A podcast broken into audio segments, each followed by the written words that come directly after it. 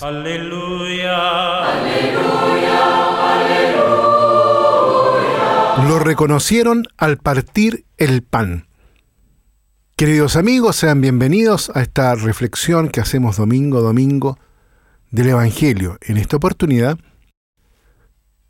se trata del domingo tercero de Pascua, donde la liturgia nos invita a mirar ahí Lucas capítulo 24, los versículos del 13 al 35.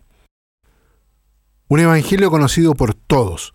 Se trata de los discípulos de Emaús, un evangelio que hemos escuchado ya, justamente el primer domingo de Pascua en la misa por la tarde.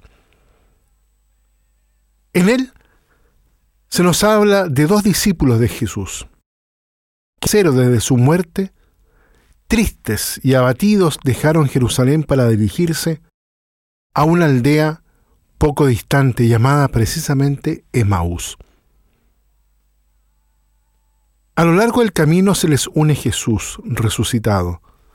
Sin embargo, ellos no lo reconocen. Sintiéndose desconsolados, Jesús les explica, basándose en las escrituras, que el Mesías debía padecer y morir para entrar en su gloria.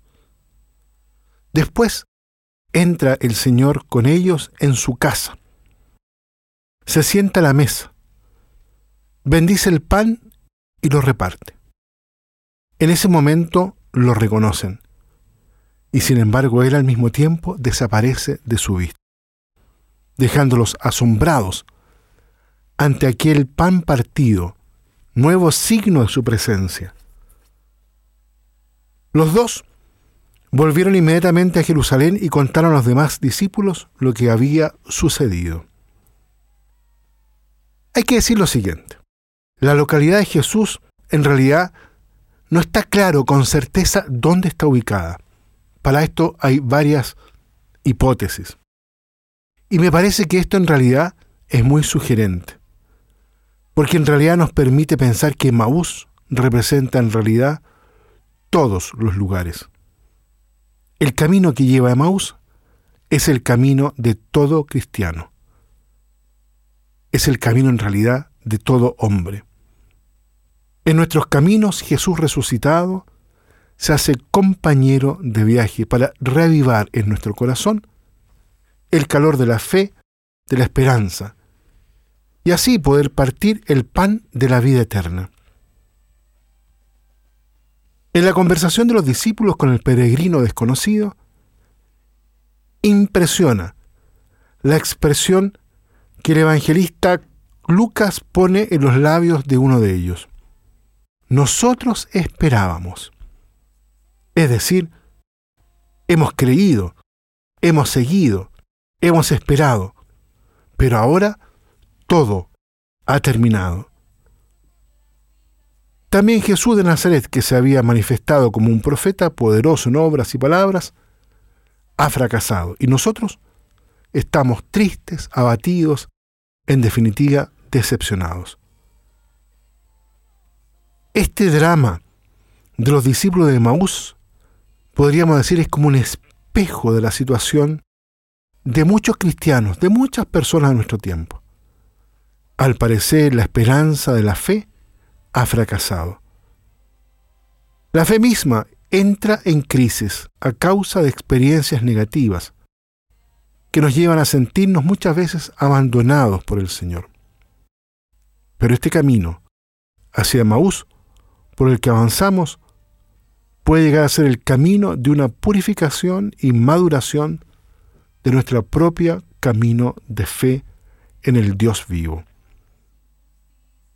Hoy también podemos entrar en diálogo con, con Jesús, escuchando su palabra. También hoy Él parte el pan para nosotros y se entrega a sí mismo como verdadero pan. De este modo, el encuentro con Cristo resucitado, que es posible también hoy, nos da una fe mucho más profunda, mucho más auténtica, mucho más verdadera, templada, por así decirlo, por el fuego del acontecimiento pascual. Es decir, se trata del crecimiento y de una maduración en una fe sólida. ya que no se alimenta de ideas humanas, sino que está basada en la misma palabra de Dios y en la presencia real de Jesús en la Eucaristía. Este texto, pues, tenemos que decirlo, es una maravillosa catequesis de Lucas sobre la misma celebración eucarística. Es decir, en la primera parte está la escucha atenta de la palabra a través de la Sagrada Escritura. Enseguida viene la, liturgia eucarística y la comunión con Cristo presente en el sacramento de su cuerpo y su sangre. La iglesia, la comunidad cristiana, cada uno de nosotros está invitado entonces a alimentarse de esta doble mesa. Se construye, se edifica de un modo incesante y se renueva día tras día en la fe, en la esperanza y en la caridad. Dejemos entonces, queridos amigos, que esta fe en Cristo que camina con cada uno de nosotros como un compañero de ruta, encienda nuestro corazón, nos interprete Él mismo la Sagrada Escritura y abramos el corazón para poder recibirlo en, nuestro, en nuestra vida, en la situación en que cada uno está.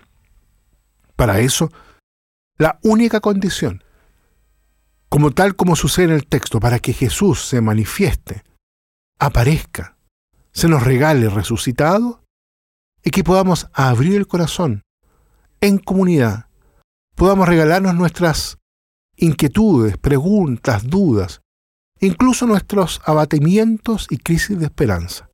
Ahí aparece entonces caminando Jesús, en medio de la situación de la vida de lo cotidiano. Esa es la única condición.